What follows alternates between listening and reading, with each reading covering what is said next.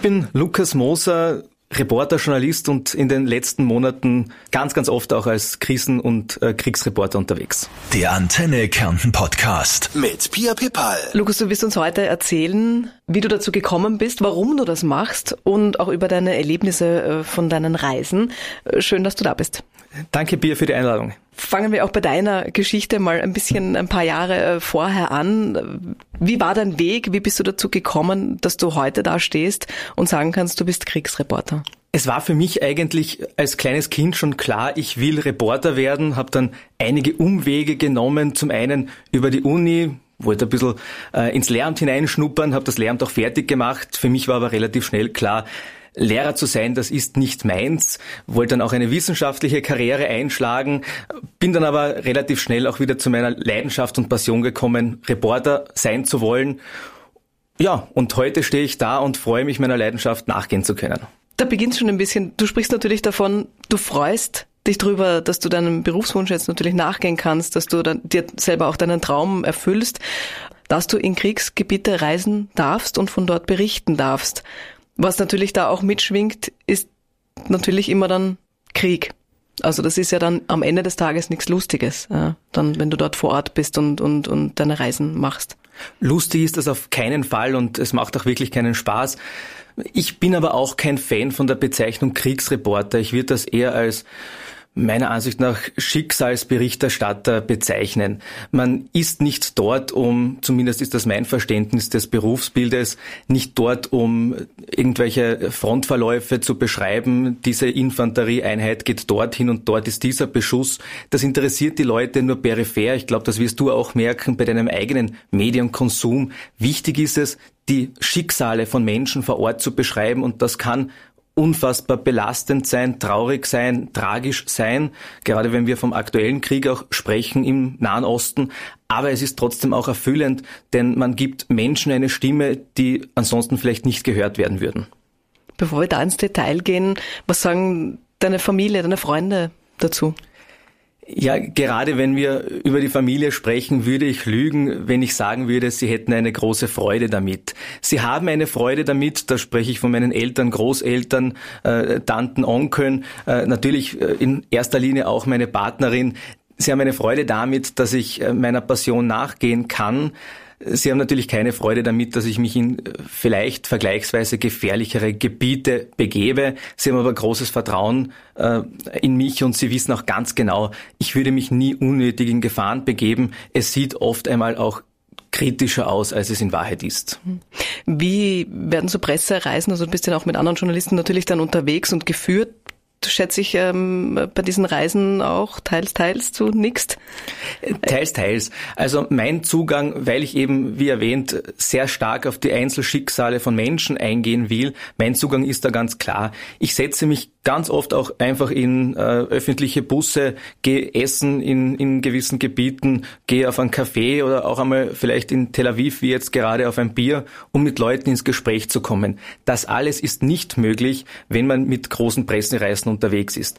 Aus Sicherheitsgründen und auch aus Gründen, weil es ansonsten einfach nicht möglich wäre, ist aber beispielsweise nahe des Gazastreifens aktuell es nicht möglich, privat hinzureisen, auch nicht mit Taxi, sondern das sind wirklich geführte Pressereisen des Government's Press Office von Israel. Dort hat man einen Bus, da hat man das Militär auch dabei. Man muss aber natürlich wissen, man kann nur gewisse Geschichten dort wirklich äh, machen und, und recherchieren. Das ist eher nur für die Stimmung und nicht für Einzelschicksale gedacht. Mhm. Du sagst, du fährst dann dort mit einem Bus hin. Wie, wie ist das Gefühl in dir, wenn du dann dort aus dem Bus aussteigst und dann beschreibe auch das, was, was du dort siehst und, und was du selber auch fühlst? Das muss man auch unterscheiden. Ist es dieser Privatbus, der öffentliche Bus, dann ist es eine Stadt oft einmal wie jede andere. Äh, der Krieg ist oft nicht so sichtbar, wie man sich das bei uns vorstellt. Das war, wie ich jetzt in Ramallah war, das war in Hebron, das war in Qasaba, immer das Gleiche. Man hat gewisse Stimmungen, die muss man auffangen, man muss sich auch auf das einlassen und hier und da auch gewisse Sicherheitsmaßnahmen treffen. Ansonsten muss man einfach wissen, wo man ist und wie man sich hier zu verhalten hat. Anders ist es natürlich, so wie diese Pressereise äh, nach Kisufim in diesen Kibbutz, knappe 800, 900 Meter entfernt vom Gazastreifen, wo man Einschläge hört, also man steigt da aus und das Erste, dass äh, das Militär zu einem sagt, wir haben hier eine ungefähre Zeit von fünf bis sieben Sekunden, wenn ein Raketenalarm kommen sollte, um uns vor diesem Einschlag in Sicherheit zu bringen, sprich nicht genug Zeit, um Schutz zu suchen. Man soll sich einfach auf den Boden werfen, den Helm schnell über den Kopf stülpen und dann schauen, dass nichts äh, nix Gravierendes passiert, ist natürlich ganz etwas anderes. Mhm. Wie ist da dein Gefühl?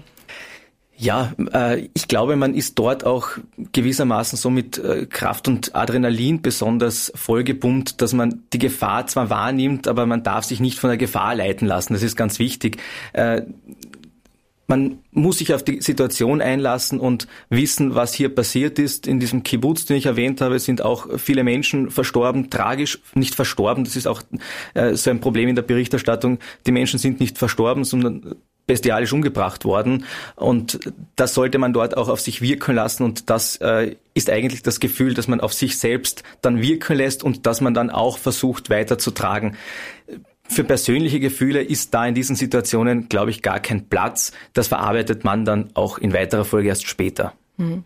Ich habe im Vorfeld äh, einige bei uns in der Redaktion, aber auch außerhalb äh, gefragt, was, was sie dich fragen würden und was sie wissen wollen würden von dir. Ähm, eben, ist viel kommen, wie gefährlich ist es? Ähm, warum machst du das? Ähm, ich würde gerne noch in eine, eben in eine andere Richtung gehen, weil du ja auch sagst, du möchtest, also du sagst Schicksalsberichterstatter, äh, ähm, eben du sprichst dann vor Ort eben mit Menschen. Ich sag, du reist dorthin und du reist wieder nach Hause und Menschen leben in diesen Gebieten. Die sind dort zu Hause und du willst, möchtest die auch gern treffen und, und mit denen ins Gespräch kommen und die kennenlernen. Äh, wie sind da die Erfahrungen? Das ist tatsächlich einer von zwei Punkten, die mich extrem stören, obwohl es eigentlich ein Privileg ist, dass man als Reporter vor Ort hat.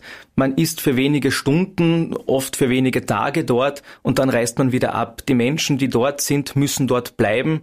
Das ist in der Ukraine der Fall wenn man von Donbass spricht, vom Süden der Ukraine, das ist besonders jetzt auch der Fall in Israel, wo zwar die Leute rund um den Gazastreifen und im Norden an der Nordgrenze zum Libanon und zu Syrien weg können und evakuiert worden sind, aber sie sind trotzdem in einem Kriegsland, wo es tagtäglich Raketenalarm gibt. Das ist ein nicht wirklich tolles Gefühl, das ist bedrückend, wenn man weiß, diese Menschen, die jetzt auch mit einem so kraftvoll sprechen, müssen dort bleiben und sind weiterhin der Gefahr ausgesetzt. Ich habe durchgehend die Chance, wegzufahren, wegzufliegen. Mit einem Schiff wegzufahren, sollte der Flugverkehr vielleicht damit zusammenbrechen. Man hat immer so diese Exit-Strategie. Das haben die Menschen vor Ort nicht. Ein ähnliches Gefühl ist es mit dieser äh, berühmten Schutzweste, äh, Splitterschutzweste und mit dem Helm. Man selbst trägt das natürlich in entsprechenden Gebieten, bitte nicht in Jerusalem oder Tel Aviv. Das äh, ist reine Folklore, wenn man es dort trägt, soll auch bei gewissen Reportern vorkommen. Mache ich natürlich nicht, weil es nur Panik schürt unter den Menschen. Aber nahe des Gazastreifens macht man das natürlich. Die Menschen dort können das nicht tun. Und das ist auch ein bedrückendes Gefühl. Aber trotzdem, wenn man die Chance hat, sich selbst zu schützen, tut man das natürlich. Mhm. Vielleicht ein Beispiel. Wen hast du dort kennengelernt? Jemand, von dem du erzählen möchtest und dessen oder deren Schicksal? Ja, das auf ein einziges Schicksal zu reduzieren, wäre fast unmöglich, aber man hat ganz, ganz viel Kontakt zu Menschen, die Tragisches äh, erlebt haben, dass man sich so gar nicht vorstellen könnte. Das sind aber nicht die Schicksale und Gespräche, die einem in Erinnerung bleiben. Besonders in Erinnerung bleiben einem die Gespräche mit äh, Angehörigen von äh, Menschen, die jetzt im Gazastreifen als Geiseln gehalten werden.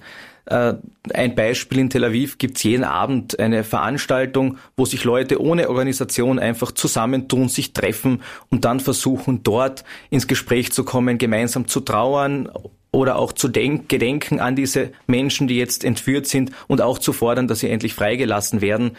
Dann wird dort Musik gespielt, sehr emotional. Die Bilder dieser Entführungsopfer laufen über eine Leinwand. Persönliche Geschichten werden erzählt und da ist es dazu gekommen, dass ein Vater von einem äh, Jugendlichen, der entführt worden ist, der ungefähr auch in meinem Alter ist, mich trösten hat müssen, in den Arm nehmen hat müssen, weil mir die Tränen gekommen sind. Also unfassbar emotional. Hm. Wie verarbeitest du die Reisen und oder deine Arbeit, die du dort machst, dann auch zu Hause vielleicht erst oder oder lässt du sie dort in einem quasi bildhaften Rucksack stehen? Schaffst du das oder nimmt man es eben dann mit?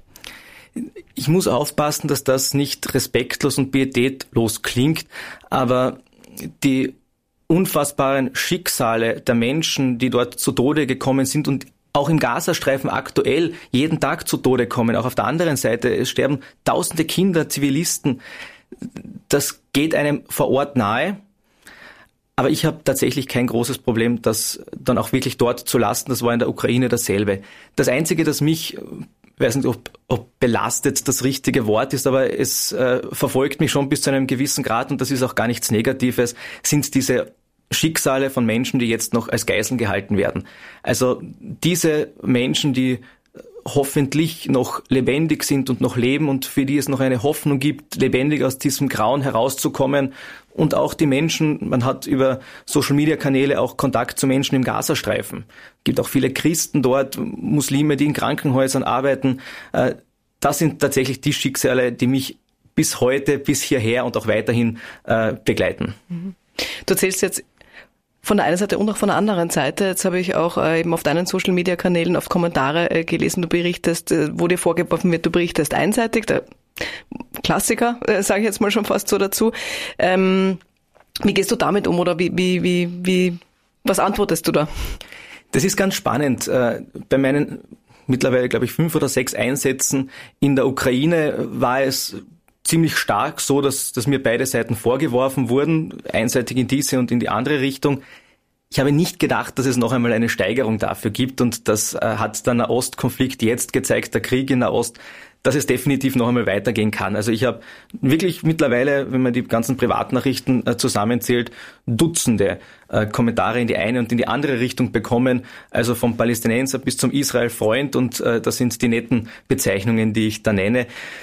Es ist schwierig, denn ich habe viele Freunde auf der einen und auf der anderen Seite. Ich habe Kritik und Verständnis für die eine und für die andere Seite. Nicht dafür, dass Zivilisten offensiv getötet werden würden. Dafür hat niemand Verständnis. Auf der einen und auf der anderen Seite hätte man dafür kein Verständnis. Aber dass man das Massaker am 7. Oktober als wirklich äh, Pogrom bezeichnen muss, das ist auch klar. Und wenn einem dann auch von Freunden, die man hat, vorgeworfen wird, man sei auf der einen Seite, ist das grauenvoll, aber das muss an einem abperlen, denn ansonsten äh, würde man auch in seiner Berichterstattung beeinflusst werden. Und ich würde nur jedem raten, der äh, in solchen Gebieten ist und von dort berichtet, nie zu sagen, man ist pro israelisch oder pro-palästinensisch. Das ist nicht die Aufgabe von Reportern und Journalisten, sondern man muss das berichten, was wirklich passiert. Mhm.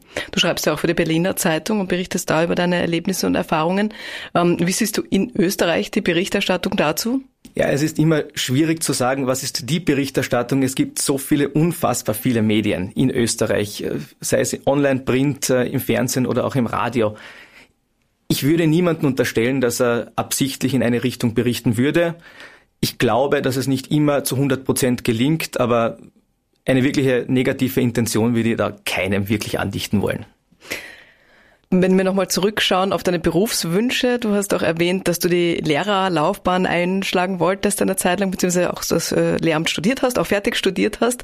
Ähm, du das heute sogar beides jetzt verbindest. Also du gehst auch an die Uni und an Schulen und, und ich sag unter, unterrichten ist jetzt wahrscheinlich das falsche Wort, aber du berichtest auch dort und, und sprichst mit Schülern und Studenten über deine Erfahrungen. Das stimmt. Also ich war jetzt auch einmalig äh, auch in Schulen in Klagenfurt.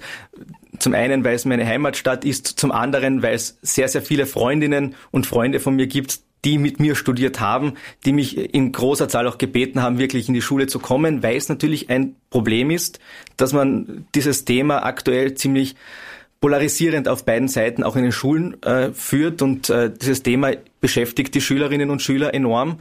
Und wenn Sie da mal Fragen stellen können, ja, ist das sicher gut und das war auch sehr, sehr toll, mit den Schülerinnen und Schülern darüber zu sprechen. Muss aber zugeben, ich werde es gerne wieder machen, aber äh, vielleicht nicht so intensiv. Es ist für mich sehr anstrengend und allen Respekt an alle Lehrerinnen und Lehrer, die da jeden Tag in der Schule stehen. An der Uni habe ich tatsächlich in diesem Semester eine Lehrveranstaltung an der Uni Klagenfurt, ähm, Institut für Medien- und Kommunikationswissenschaften über Krisen- und Kriegsjournalismus. Und äh, wir haben wirklich ein Problem gehabt ähm, von Seiten der der Universität, dass wir Räume finden für 37 Personen für dieses Pro-Seminar, weil es ja eigentlich etwas ist, wo man nicht damit gerechnet haben, dass so viele Leute kommen. Also ich bin wirklich sehr zufrieden und das ist so toll, wie engagiert und interessiert auch die Studierenden sind. Also das ist nicht nur so, dass sie irgendwie äh, ihre Punkte und ECTS-Punkte sich abholen wollen, sondern wirklich großes Interesse. Und je mehr ich äh, mit den Menschen darüber sprechen kann, desto mehr Freude habe ich an dem Ganzen. Unterscheiden sich die Fragen der Schüler und der Studenten? Also man kann es, glaube ich, äh, herunterbrechen, indem man sagt, dass die Schülerinnen und Schüler sehr viel persönlicher fragen. Sie interessiert, was hat dieser Konflikt für sie selbst für Auswirkungen, was könnte auch daraus entstehen und wie ist es für mich persönlich. Die, die klassische Frage war, hast du Angst? Äh, auf der Uni und an der Uni ist es eher so, dass, dass die Metaebene diskutiert wird. Also wie ist der Beruf des, des Krisen- und Kriegsjournalisten, den ich eben für mich selbst gar nicht in Anspruch nehme, wie gesagt. Aber wie ist es in solchen Regionen äh, auch wirklich unterwegs zu sein? Was sind die Unterschiede zum äh, Berichten hier beispielsweise in Kärnten, wenn man Innenpolitik macht und ähnliches? Also an der Uni ist es eher die Metaebene wenn wir zurück an die Schulen gehen, ich denke mal natürlich auch, dass es für die Lehrer schwierig ist, also die, oder beziehungsweise unser eins, wir können, also jemand, der nicht dort und dabei war und das gesehen hat, kann natürlich nicht äh, so darüber erzählen und berichten, wie wie du zum Beispiel. Ähm, und da sehe ich als irrsinnig wertvollen Beitrag, wenn du dich dann da zur Verfügung stellst und in die Schulen und Klassen und auch äh, zu den Studenten gehst und das tust. Also ja, weil das Dinge sind, die bei uns auf der Welt passieren und über die wir auch reden sollten, finde ich. Ja. Absolut. Also es hat äh, tatsächlich vor einem knappen Jahr auch einige Lehrer gegeben, die mich gebeten haben, bitte könntest du das natürlich nicht in jeder Klasse extra, aber äh, zusammengefasst äh, machen und vielleicht mit, mit 100 Schülern darüber diskutieren an einem Nachmittag und das vielleicht vermehrt.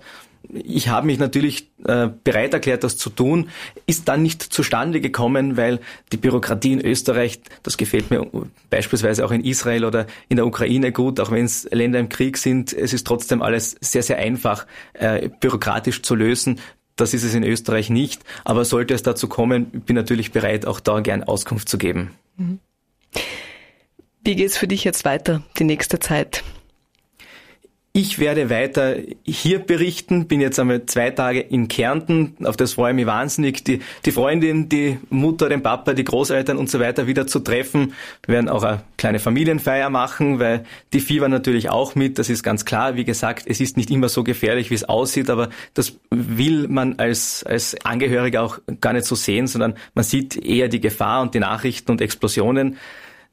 Ich komme dann wieder nach Wien zurück und äh, werde dann wahrscheinlich in zwei Wochen wieder äh, in Richtung Israel aufbrechen für knapp eine Woche und schauen, was sich dann getan hat. Es wäre noch der Norden zu bereisen.